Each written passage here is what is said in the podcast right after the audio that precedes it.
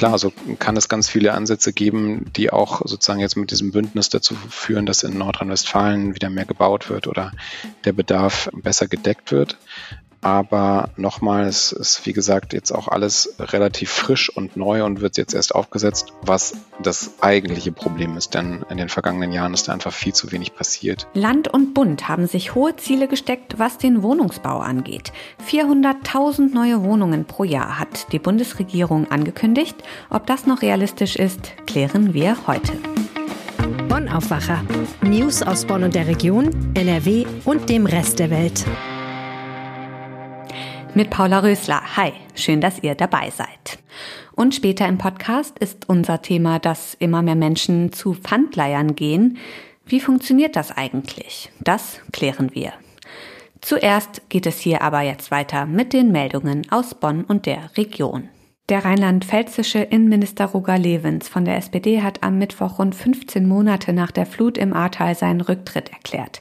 Der öffentliche und politische Druck war nach dem späten Auftauchen von Videos und einem Lagebericht aus der Flutnacht zu groß geworden. Eine Entscheidung zu seiner Nachfolge will SPD-Ministerpräsidentin Malu Dreyer schon in wenigen Tagen treffen. Bis dahin bleibt Levens noch geschäftsführend im Amt. Die Oppositionsparteien CDU und AfD kritisierten den Rücktritt als überfällig. Die Ampelparteien und Freien Wähler zollten dem langjährigen Minister ihren Respekt. In seiner Rücktrittserklärung wandte sich Levens zuerst an die Menschen im Ahrtal. Ihn werden die Eindrücke aus dieser Zeit sein ganzes Leben lang begleiten, sagte er. Bei Haribo findet nach zwei Jahren pandemiebedingter Pause wieder die Kastanienaktion statt. Das Unternehmen lädt zum 84. Mal Sammlerinnen und Sammler ein, kiloweise Eicheln und Kastanien gegen Süßigkeiten zu tauschen. Die Aktion findet Haribo zufolge nächste Woche Freitag und Samstag jeweils von 7 bis 16 Uhr auf dem Gelände der Unternehmenszentrale in der Grafschaft statt. Für 10 Kilogramm Kastanien oder 5 Kilogramm Eicheln gibt es Haribo zufolge jeweils 1 Kilogramm vorgepackte Haribo-Produkte. Die Wartezeit bei der Aktion ist abhängig vom Andrang und beträgt meist mehrere Stunden. 2019 kamen 145 Tonnen Kastanien und 34 Tonnen Eicheln zusammen. Die gesammelten Kastanien und Eicheln werden an verschiedene Wildgehege in Deutschland und Österreich verteilt. Die Stadt Bonn und die Feuerwehr stocken für den Katastrophenschutz Personal und Material auf. Neben Investitionen in neue Feuerwehrfahrzeuge, die besonders für Waldbrände geeignet sind, stehen auch zwölf neue Stellen auf dem Plan. Die neuen Mitarbeiter sollen sich auch darum kümmern, die Bürger besser auf Krisen und Notlagen vorzubereiten. Angesichts der Flutkatastrophe an der A, der Corona-Pandemie, immer häufiger werdenden Waldbränden und nun des Ukraine-Kriegs mit einhergehender Energiekrise hat der Katastrophenschutz in den vergangenen Jahren wieder an Bedeutung gewonnen. Das sei keine spezielle Bonner Erkenntnis, sagt der Bonner Feuerwehrsprecher Martin Haselbauer.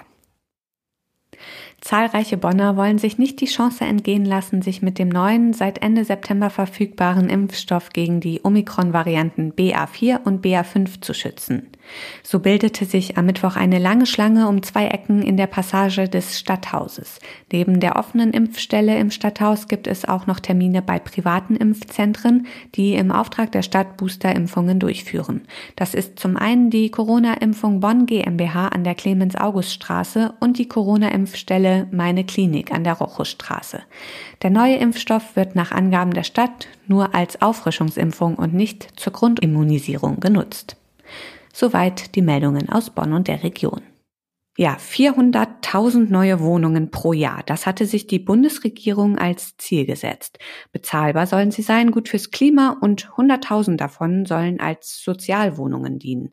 Ende September hatte die Landesregierung schon eingeräumt, dass das Ziel, in Nordrhein-Westfalen 51.000 neue Wohnungen pro Jahr zu bauen, in diesem Jahr wohl nicht erreicht wird. Wie steht es also um die Pläne der Bundesregierung? Sind die 400.000 Wohnungen realistisch? Wohl kaum, sagen Experten. Bundeskanzler Olaf Scholz und Bauministerin Clara Geiwitz von der SPD wollen das Ziel aber trotz Energiekrise aufrechterhalten. Wie das gelingen soll, weiß mein Kollege Jan Drebes aus unserem Hauptstadtbüro in Berlin. Hi Jan. Hallo. Warum gibt es so große Zweifel daran, dass dieses Ziel, 400.000 neue Wohnungen zu bauen, erreicht wird? Das liegt zum einen daran, dass man einfach guckt, was in der Vergangenheit schon passiert ist, nämlich äh, deutlich weniger. Ähm, das waren dann eher so 300.000 oder weniger Wohnungen pro Jahr und ähm, so um die 25.000 Sozialwohnungen, die geschaffen werden konnten. Und ähm, auch mit Blick auf das aktuelle Jahr und das, was sich da im Moment an Anträgen und so weiter abzeichnet, lässt keine Hoffnung darauf, dass dieses Ziel jetzt bis Jahresende noch zu erreichen ist mit den 400.000 Wohnungen. Ähm, Verbandschef äh, Kai Warnecke von Haus und Grund ähm, hat zum Beispiel Zahlen genannt, dass eher 200.000 Wohnungen in diesem Jahr äh, realistisch sind und ähm, das Ganze aber dann in den nächsten Jahren angesichts der ja, hohen Preise und der Krisen bei den Lieferketten etc. dann noch deutlich weniger werden könnten, also eher so unter 100.000 rutschen könnten. Okay, das geht ja wirklich in eine komplett andere Richtung. Äh, was sagt die Bundesregierung? Was äh, soll getan werden, um das Ziel einhalten zu können? Ja, die sagen erstmal, ähm, wir wissen um die Schwierigkeiten sozusagen bei der Energiepreiskrise, um die Schwierigkeiten bei den Lieferketten, ähm, auch im Zuge des russischen Angriffskriegs in der Ukraine. Das war ja alles bei Unterzeichnung des Koalitionsvertrags noch nicht ähm, äh, Realität, aber mhm. trotzdem sagen die, müssen wir jetzt an diesem Ziel festhalten, damit eben ähm, weiterhin Gas gegeben wird und ähm, der Turbo aufrechterhalten bleibt, denn der Bedarf ist ja nicht geringer geworden, sondern wird eher mehr, weil mehr Menschen jetzt auch in Zahlungsschwierigkeiten kommen etc., also sich bezahlbaren Wohnraum leisten können. Und dazu hat man dann jetzt in einem größeren Bündnis 190 äh, Maßnahmen auf ungefähr 65 Seiten zusammengefasst, äh, mit denen man das Ganze dann bekämpfen will. Wow, okay, 190 Maßnahmen. Die können wir jetzt hier natürlich nicht alle aufzählen, aber vielleicht kannst du uns mal die wichtigsten nennen. Also ganz zentral dabei ist so etwas, dass man serielles und modulares Bauen fördern will. Da geht es dann um hohe Stückzahlen, äh, Gebäudeteile etc., die dann bei gleichbleibender Qualität ähm, und hohem Energieeffizienzstandard und guter Ökobilanz ähm, gebaut werden sollen. Das ähm, soll dann auch nichts mit dem alten Plattenbau sozusagen zu tun haben, aber von der Geschwindigkeit eben ähnlich. Ähm, die Idee ist auch, dass man bei den Innenstädten noch deutlich stärker verdichtet, also dass noch mehr Dachböden ausgebaut werden, ähm, dass auf Dächer oben dann noch ein Geschoss oben drauf gesetzt wird und das Ganze dann aber auch noch erleichtert, indem man zum Beispiel Regelungen für Stellplätze vereinfacht, also dass man nicht wie bislang dann eben noch immer äh, an das Auto denken muss, was dann noch irgendwo Platz finden soll, sondern dass man das dann rechtlich eben abschwächt, sodass auch mehr auf ÖPNV und andere Mobilitätskonzepte gesetzt wird. Ähm, ganz zentral ist natürlich die Bauförderung, also mehr Geld wird auch nochmal gegeben, ähm, mehr Anreize sollen geschaffen werden, um zu investieren. Und ähm, was auch ganz zentral ist, ist eben die Beschleunigung von Planungs- und Genehmigungsverfahren, was man durch ähm, Digitalisierung erreichen will. Ähm, aber das sind zum Beispiel dann auch schon wieder Stellen, an denen es wahrscheinlich haken wird. Mhm. Okay, ich meine, jede Maßnahme für sich hm, klingt auf jeden Fall total sinnvoll, aber wie du schon sagst, das umzusetzen, ne, bis das mal dann greift, allein das dauert ja wahrscheinlich ewig. Genau, also zum Beispiel haben ja die Verwaltungen in den Kommunen auch oftmals mit ähm, Personalengpässen zu kämpfen. Das heißt, da sitzen einfach nicht genug Menschen, die diese Anträge dann alle bearbeiten können, zumal die Anträge auch noch zu kompliziert sind. Und dass man dann jetzt kurzfristig in den Kommunen genug Menschen findet, die ähm, Lust darauf haben, sich dann sozusagen dort in den Dienst stellen zu lassen und dann eben diese Anträge zu bearbeiten, in den Größenkategorien, das äh, wird sicherlich nichts sein, was man innerhalb von wenigen Monaten erreichen kann. Und äh, insofern sind das alles Dinge, die deutlich länger brauchen werden als jetzt ein, zwei Jahre. Mhm. In NRW hatte äh, NRW-Bauministerin Ina Scharrenbach ja schon Ende September durchblicken lassen, dass das Landesziel, nämlich 51.000 neue Wohnungen pro Jahr zu bauen, ähm, wahrscheinlich nicht erreicht wird. Und sie hatte damals ja auch den Bund mit verantwortlich gemacht dafür. Ähm, diese neuen Maßnahmen, könnten die dann auch dafür sorgen, dass in NRW doch noch mehr geht? Ja, das ist halt die große Hoffnung und natürlich blickt da, blicken da auch viele auf NRW als bevölkerungsreichstes Bundesland, als ein äh, Bundesland, was viele Ballungsräume hat, weil mhm. da sich ja einfach ganz viele dieser Probleme knubbeln, ähm, über die wir da reden in diesem ganzen Komplex und ähm, man da sicherlich auch mal kreative Ideen äh, zünden könnte, also dass man vielleicht auch über Plattformen nachdenkt, wie man Menschen, die in einer zu großen Wohnung wohnen und sich verkleinern wollen, mit Menschen zusammenbringt, die eben eine größere Wohnung suchen und eine kleinere haben. Man das Ganze dann aber auch so ausgestalten muss, dass, äh, dass dann eben bei einer Verkleinerung ähm, das Ganze dann nicht sogar teurer wird für diejenigen, die sich verkleinern. Das ist nämlich oftmals heute die Realität. Und klar, so kann es ganz viele Ansätze geben, die auch sozusagen jetzt mit diesem Bündnis dazu führen, dass in Nordrhein-Westfalen wieder mehr gebaut wird oder der Bedarf besser gedeckt wird. Aber nochmal, es ist wie gesagt jetzt auch alles relativ frisch und neu und wird jetzt erst aufgesetzt, was das eigentliche Problem ist. Denn in den vergangenen Jahren ist einfach viel zu wenig passiert, was auch an der Struktur innerhalb der Bundesregierung lag. Mhm. Apropos, was sagt denn die Opposition äh, zu diesen Maßnahmen? Die sagen eben auch, das Ganze ist jetzt ähm, noch nicht äh, ausreichend, äh, sagen auch, dass es zu spät kommt, was äh, zum Beispiel, wenn es aber von der Union kommt, auch ein bisschen ähm, schwierig ist aus meiner Sicht, denn äh, wie gesagt, letzt, äh, in der letzten Bundesregierung war das ähm, Bauthema eine Abteilung im Innenministerium von Horst Seehofer und der hatte wirklich gar keine Leidenschaft gezeigt für dieses Thema und dann gab es auch wenig Fortschritt. Aber die halten der Bundesregierung jetzt eben auch vor, dass es eben dann nur eine Fördermilliarde für den Wohnungsneubau gibt. Ähm, das ist nicht genug und äh, angesichts der anderen Ausgaben, die es jetzt so gibt, dann auch zu wenig. Und wie schätzt du das ein? Ähm, dieses Ziel der Bundesregierung, ist das realistisch mit den Maßnahmen jetzt?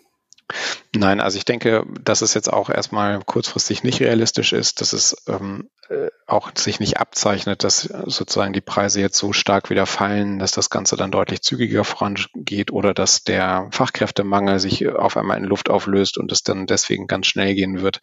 Insofern, glaube ich, kann man nicht damit rechnen, dass diese Ziele jetzt ähm, zeitnah erreicht werden. Trotzdem finde ich es richtig, dass man dran festhält, einfach um zu zeigen, wir meinen das ernst und wir wollen dranbleiben und wir bauen einfach so viel es geht und äh, versuchen dann eben den Bedarf so gut es geht zu decken und vor allem, dass man eben diesen Blick auf die auf die äh, Sozialverträglichkeit wirft, ähm, trotz Beachtung von Klimaschutzmaßnahmen etc. Aber dass man eben dafür sorgt, dass wirklich ähm, genug bezahlbarer Wohnraum, sozialverträglicher Wohnraum da ist. Denn das ist das Hauptproblem im Moment. Und ähm, das war zuletzt einfach wirklich stiefmütterlich behandelt worden. Vielen Dank, Jan Drebes in Berlin, für die Infos und deine Einschätzung. Sehr gern, danke. Nachlesen könnt ihr das natürlich auf RP Online. Der Link ist in den Show Notes. Bevor es mit dem zweiten Thema weitergeht, noch eine Bitte. Wenn euch der Podcast gefällt, dann schreibt uns doch gerne eine Bewertung in eurer Podcast-App. Wir freuen uns. Ja, wenn Mitte des Monats das Geld knapp wird und man nicht mehr einkaufen kann oder für den Arbeitsweg nicht mehr tanken kann, ich finde, das ist eine so beklemmende Vorstellung, aber für viele Menschen ist das Realität und die müssen dann erfinderisch werden. Wer bei der Bank kein Geld mehr bekommt, der geht vielleicht zum Pfandleiher. Die gibt es in jeder größeren Stadt und aktuell haben sie deutlich mehr zu tun als sonst. Jana Marquardt aus der Wirtschaftsredaktion. Hallo. Hallo Paula. Ich glaube, wir müssen das mal erklären. Wie funktioniert das beim Pfandleiher? Also ich war noch nie bei einem. Ja, genau. Ich tatsächlich auch nicht, habe es jetzt aber mal genauer recherchiert. Und zwar ist es so, ähm, der Kunde gibt einen Wertgegenstand an den Pfandleiher und der schätzt dann den Wert und zahlt wiederum den Gegenwert an den Kunden aus. Das ist ganz leicht, weil der Kunde nur den Ausweis zeigen muss und Voraussetzung ist außerdem, dass ihm auch der Gegenstand äh, gehören sollte. Das lässt sich allerdings nicht immer überprüfen. Also da ist manchmal dann so ein bisschen so eine Grauzone.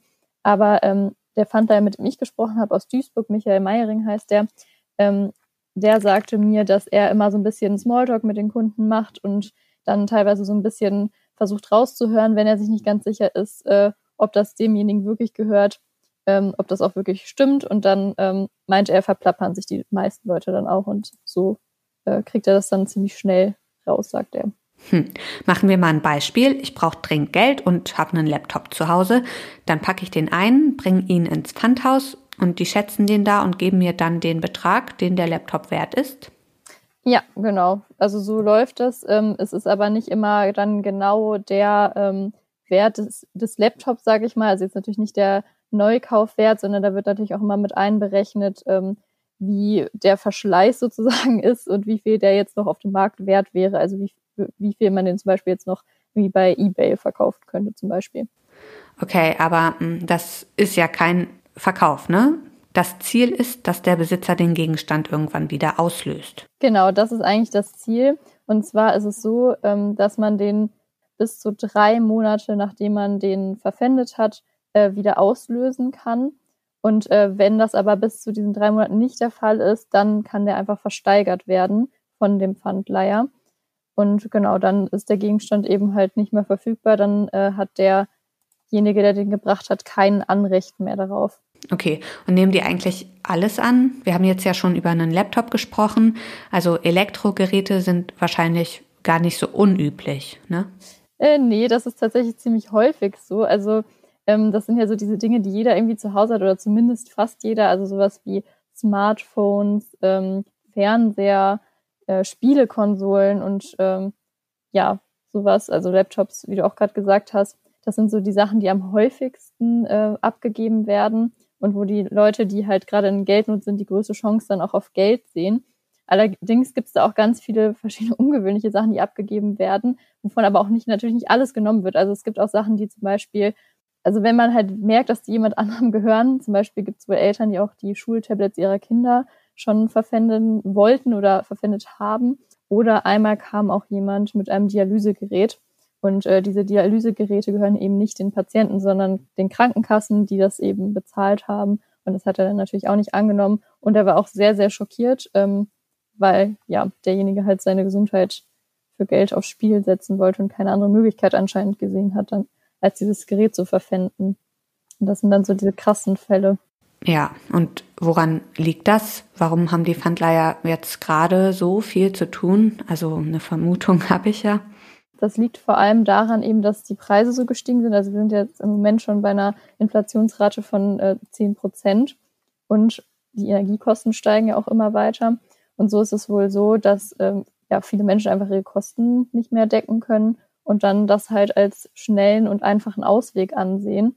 Also zumindest ist es halt eben so, dass ähm, ja der Zentralverband des deutschen Pfandkreditgewerbes sagt, dass da die Nachfrage ganz stark gestiegen ist. Äh, genaue Zahlen wurden da wohl nicht erhoben, ähm, aber dieser Zentralverband hat halt eben 150 Mitglieder, von denen die meisten das wohl zurückgemeldet hätten. Und äh, Michael Meiring sagt zum Beispiel, dass er rund 30 Prozent mehr Kunden hat als noch vor einem Jahr. Nun muss ich ja auch Zinsen zahlen, ne, wenn ich die Sachen wieder zurückhaben will. Lohnt sich das eigentlich für mich als Verbraucher? Also der Pfandkredit hat Vor- und Nachteile. Es ist zwar schon so, sagt die Verbraucherzentrale, dass man schnell an sein Geld kommt, dass man keine aufwendige Bonitätsprüfung irgendwie hinter sich bringen muss und auch keine Schufa-Auskunft erbringen muss. Aber äh, der Kredit ist trotzdem sehr, sehr teuer. Und zwar zahlt man Zinsen von einem Prozent pro Monat, ähm, was dann ja rund zwölf Prozent pro Jahr sind. Und dazu kommen aber noch Gebühren, äh, die anfallen, also je nach Darlehensbetrag, äh, die nochmal gestaffelt werden. Und dann kommt man laut Verbraucherzentrale auf Effektivzinsen von 48 Prozent jährlich oder sogar mehr. Und das ist tatsächlich dann ja mehr Geld, als man jetzt zum Beispiel für eine äh, Kontoüberziehung bezahlen würde.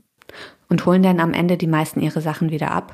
Ja, also ähm, laut des Zentralverbands des Deutschen Pfandkreditgewerbes ist es wohl so, dass ähm, in den meisten Fällen die Gegenstände wieder ausgelöst werden. Also das äh, seien wohl so 90 Prozent der Fälle und nur in 10 Prozent, ähm, genau, wird das wohl nicht gemacht.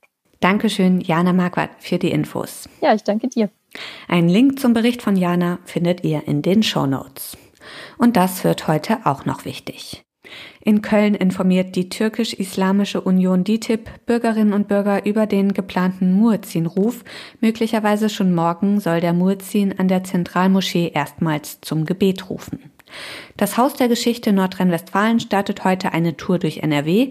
Die Ausstellung mit dem Titel Museum Mobil, wir suchen Ihre NRW-Geschichte, tourt in den kommenden Jahren durch alle 53 Kreise und kreisfreien Städte in Nordrhein-Westfalen.